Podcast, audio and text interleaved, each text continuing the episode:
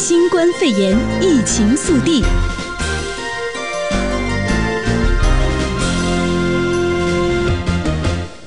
欢迎回来，来关注一下全球的最新疫情报告。那么，根据最新的数据统计呢，全球确诊新冠肺炎疫情的病例数目前是一一百一百六十一万七千二百零四例，死亡是九万七千零三十九例。那么，关注北美这边的疫情，美国累计确诊新冠肺炎病例是四十七万零九十例，死亡一万六千七百三十三例。加拿大累计确诊新冠肺炎病例是两万零七百五十六十五例，死亡五百一十例。那么，在昨天例行的新冠疫情特别工作组简报会开始之前，白宫给每一位记者进行了新冠检测。那最新研究显示呢，冠状病毒在二月中旬就已经开始在纽约地区传播。那旅行者主要还是从欧洲将病毒带入了美国。另外呢，凯撒医疗集团在昨天的时候宣布，由于对呃对于新冠疫情的扩散感到担忧，决定暂时关闭南加州地区部分，包括洛杉矶城县、帕萨蒂纳、圣地亚哥和文都拉县等等医疗机构和诊所。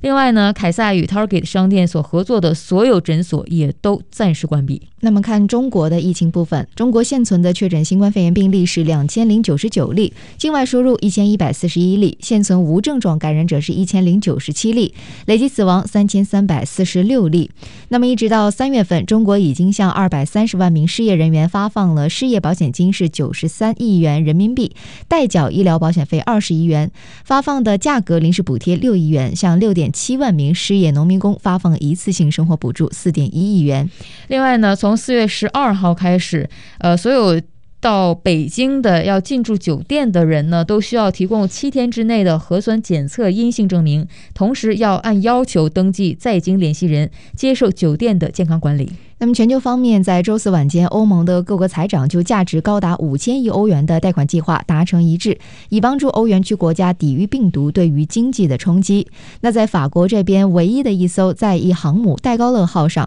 确诊五十例新冠肺炎病例。好，欢迎回来，我们接着来关注美国国内的新闻。首先是刚才在简报里提到了，在昨天的例行新冠疫情特别工作组简报会开始之前呢，白宫给每名记者进行了新冠检测，这是因为有一名记者。在简报会之后，前一天的简报会中出现了新冠症状，那白宫也是因此而下令给所有的采访者做检测。嗯，那么当日的简报会呢，也随之由五点改为到六点半进行。那记者们现在还尚呃，之前是尚未拿到检测结果的。嗯啊、呃，那根据报道呢，总统特朗普至少已经进行了两次新冠的检测，那当中一次是给记者使用的快速检测。白宫表示说，总统的两次检测现在目前的结果都呈现了阴性。嗯，那白宫也是在上周也是。呃，表示了任何呢，呃，计划跟特朗普总统和副总统彭斯有过呃有近距离接触计划的这样的人啊，都将会先接受新冠检测。但是目前呢，还不知道给记者做检测是否会成为白宫的一个新常规了。嗯嗯。那么再来看一下参议院民主党人啊，有关于共和党领袖麦康奈尔提出的一项法案的这个呃态度。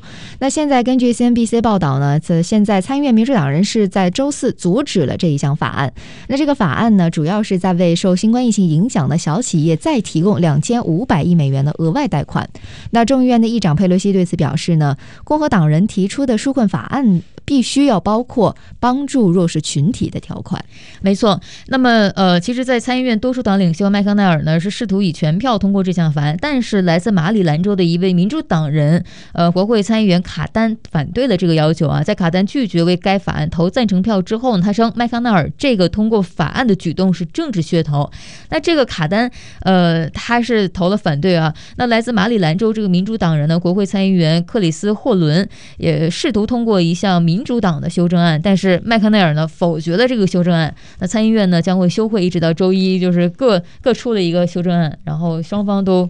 否决了，嗯，都没通过。但是现在呢，民主党人是在此前就呼吁国会要新一轮经济刺激法案当中应该要加入一项基金。那这个基金呢，是会为新冠疫情中的一线人员去提高薪酬。但是参议院民主党领袖舒默在周二表示呢，除了医院的工作人员之外，这笔资金还将会用于为呃运输工人、司机和杂货店的店员提高薪酬。嗯，好，另外咱们接着来关注一下咱们总统特朗普啊，他准备宣布说要建立第二支新冠病毒特别工作组，这个是 CNN 的消息来源啊。那工作重点呢将放在重启国家经济上。嗯，那一提到经济的话呢，像我们美国的财政部长姆努钦，还有国家经济委员会的主任库德洛这两个人啊，其实是一直在研究如何去重启严重受挫的美国经济上。但是现在最近几天呢，内部和外部的顾问已经是呼吁总统要正式组建一支独立的工作组来去简化流程，专注就是用于重新开放经济。那可能呢，这支队伍将不限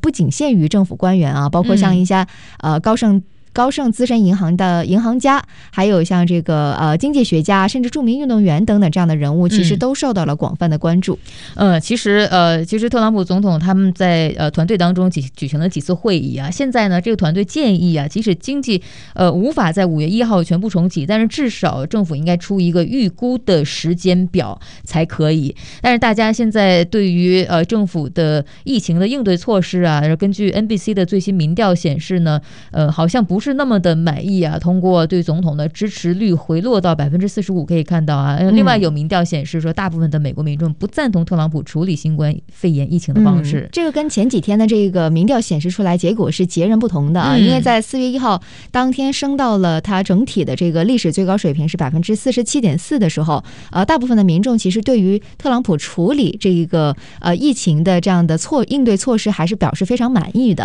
啊。但是现在呢，呃，看起来的话。还是这个有回落啊！现在目前九号的支持率百分之四十五点二，是和他在二月初的支持率是持平的状态。但是实际上，特朗普呃，虽然说他的支持率的高度啊，应该算是历届美国总统里面算最最低的了，但是他的最低的支持度都没有低过百分之四十，或者说他的呃基本盘还是蛮稳定的，对，非常稳定的。对，回到加州新闻，那也是由于近一周以来啊，大洛杉矶地区呢也是持续的降雨，那各地的降雨量是纷纷打破了各个城市近数十年的四月的降雨记录，那很多像呃有很多人会担心啊，这个对于长者和孩童的这个身体抵抗力会不会因为气候潮湿和气温下降而造成更为消极的影响呢？那对此呢，国家气象局预报员也表示说，降雨最终会在周六停止，那么下周呢开始呢，气温将会逐渐的回升到正常的水平。嗯，对，那也是呢，由于近年也呃这一股呢是来自于太平洋的低气压气旋是在洛杉矶附近徘徊，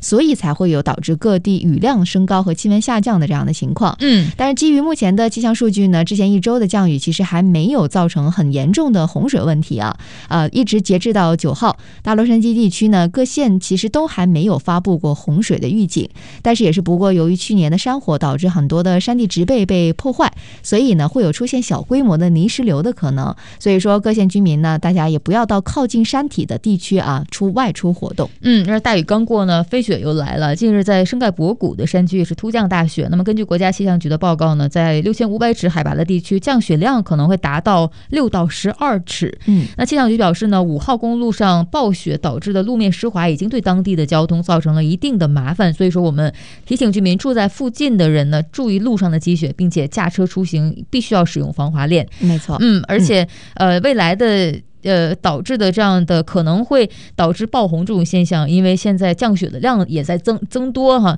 那在未来几天呢，在近日降雪和积雪融化的双重影响之下，那各地出现这种爆红的可能性也在增加。嗯，好，那咱们再来看一下啊，从今天开始啊，有一个新的这个法呃，应该算是措施吧，要即将生效了。那洛杉矶市长贾西提呢，也是宣布，从四月十号开始，所有的市民外出购买杂货或者是看医生等造访与生活必须有关的商店和服务的时候呢，都要戴口罩，或者是遮遮掩口鼻的围巾等等，来去保护职场的员工，减缓新冠病毒的传播。那么，像从从事生活必需物品行业的员工呢，也同样都需要戴口罩工作，并且呢，雇主是有责任去提供给员工口罩，或者是补贴他的口罩费用。如果说违反此规定的话，企业也将会面临罚款。没错，那这个是从七号就开始通知大家，希望在呃八号九号这两天是一个缓冲期。期啊，那从今天开始就正式的开始要呃祭出这样的规定。但是呢，另一方面，洛杉矶县截止到目前为止啊，只建议民众是外出时要戴口罩或者是遮盖口鼻的东西，但是并未使用强制这个字眼。但是不管是洛杉矶市还是洛杉矶县，都不建议民众购买 N95 的口罩，以免影响医疗人员保护个人配备的来源。嗯，是的。那再来呃关注一下呢，像停靠在洛杉矶的仁慈号的一舰上最新的消息。那根据海军官员在本周证实呢，仁慈号一舰上一名工作人员新冠肺炎病毒检测是呈现阳性反应，目前这一名呃工作人员已经被撤离下船。嗯，那这是根据圣地亚哥联合论坛报报道呢，海军第三舰队的发言人法奇呃指出说，这一名呃感染的工作人员呢是先被隔离在船上，然后很快就被转移到离船设施继续隔离。没错，那法奇也同时强调呢，在这个仁慈号或者是慈悲号啊，这个整个这个医疗建议上面的这个感染的工作人员，他并没有跟病人接触过。那与其接触过的船员当然是被隔离了，但是他为什么会感染，现在还不知道这个源头在哪里哈。嗯，是的。嗯、那和之前抵达纽约的安慰号的一舰上，也才刚刚传出一个工作人员被感染啊。但是和仁慈号不同的是呢，呃，纽约的安慰号上船之前呢，是不需要患者先进行过病毒筛检的。对，那也是呢，由于像很多这个航母啊，或者是这个军呃医疗舰上面的这个空间实在是非常有限啊，所以说这个船员用餐还有睡觉的工作区域都相隔很近，所以说呢，在保持社交距离这一个方面的话，对于遏制病毒传播方面是面临着非常大的挑战了。嗯，好，咱们把目光转移到国际方面，首先来关注一下欧洲啊。那欧洲的联盟财长呢是呃在稍早的时候达成了一个五千亿欧元的纾困的协议。那原先坚持纾困必须要求附带条件的荷兰，最后立场软化了，也是在最最终也是跟各国的财长也是同时达成了这样的协议啊。嗯，是的。那么像这一次呢，是以荷兰为首的这个呃北部比较保守的这个派别呢，和意大利啊相对来说是比较开放的派别呢，终于是在疫情延烧之际提出了这一项呃这一个呃最终是赶呃。打破了僵局，达成了协议啊！嗯、对啊，那现在呢？欧元主席呃，欧元集团的主席，同时也是葡萄牙的财长的沈德诺啊，在会后之后呢，他有讲过说，我们的公民要求一个可以保护欧洲啊。我们今天做出的回应，包括几周前似乎还不太可能的一个大胆的提案。嗯，不过呢，欧盟财长啊，还是将意大利跟西班牙还有法国提出了联合发行债券的这个计划呢，暂时搁置到一旁了。呃，在德国的反对之下呢，欧盟财长决定将这个。暂称为冠状病毒债券的提案，交由本月稍后举行的欧盟领袖峰会来研究。嗯嗯，那现在还要再说一条好的消息啊！那前几天呢，英国首相呃约翰逊是因为呢转入到了 ICU 病房，也是牵动着全球人民的心。但是呢，好在是在昨天的时候，英国首相约翰逊因为呃转到加护病房之后呢，在唐宁街在昨天晚上的时候表示啊，约翰逊的病情稍微有些好转，已经从 ICU 转到了普通病房。这个应该。是呃，全全英的呃所有的民众好消息，对，非常想看到的。但是现在我刚早上看到一条说，英国可能在拟定说会延长这个呃隔离期。那英国的民众这一次的态度跟上次就完全不一样，有九成是同意的这种感觉，就大家觉得说延长是对的，是好的。是的，可能也是因为呢，这个呃，他们非常关心的这个首相得了这个病的话呢，让大家能有更多的这个警惕性啊。没错。好，另外咱们接着关注一下法国的唯一的一个航空。母舰在役的航空母舰戴高乐号上面是检测出来有五十人确诊了新冠病毒肺炎。嗯，是的。那同时呢，也是根据国防部啊，是并没有透过声明表示，到目前为止对病毒呈阳性反应的五十人当中呢，没有人有健康状况恶化的情况。呃，但是同时另声明也是另外提到呢，说有三名水兵被以空中运输的方式撤离，这个叫预防性的撤离到了南法的一家军事医院。那这个呃这个地方呢，这个城市。土伦呢是为戴高乐号的母港。嗯，另外咱们来把目光转移到亚洲，来看一下日本。日本原定于在十九号举行的一个立皇嗣之礼呢，呃，向国内外宣告了这个呃要立这个呃秋篠宫文仁亲王啊是为皇位的第一顺位继承人，呃。但是受到这个疫情的影响啊，这个日本的官方长官菅义伟呢，在稍早的时候表示呢，政府拟将这项仪式延期举行了。嗯，是的，而且呢，这个立皇嗣之礼啊，是正朝着这个延期的方向进行调整。那预计来说呢，政府可能会在下星期的内阁会议上正式正式的做出这一个决定。嗯，那其实呢，呃，这个决定这个日期是一方面啊，另外呢是这个规模也可能也会有所改变啊。日本政府呢之前就决定了要把这个仪式的规模缩减至。大概五十人。呃，但是目前看来啊，恐怕五十人这个规模也很难进行了。嗯，是。那另外再来看一下韩国方面，那根据韩国中央防疫对策本部和大邱市十号报告的最新数据，当地时间九号的零点到十号的零点，大邱地区没有新冠肺炎新增的病例。那累计现在确诊呢是六千八百零七例，这也是一个好消息啊，因为是大邱疫情、嗯、大邱的疫情爆发之后呢，首次新增病例降到零了。嗯，那这个距离二月十八号韩国大邱出现首。确诊患者就是引发这个大爆发，已经过去五十二天的时间了。嗯，是的。那之后在二月二十九号的时候呢，其实是大邱地区新增了七百四十一例确诊病例，也是到达了该地区在单日的新增峰值。那随后呢，新增数据也是出现了呃呈现了下降的趋势。嗯。嗯，相关新冠肺炎疫情消息，请锁定 AM 六九零，或透过 TuneIn Simple Radio APP 搜寻 AM 六九零，实时在线收听。也欢迎上到 U Radio 官网或脸书订阅新冠肺炎疫情 Podcast 节目。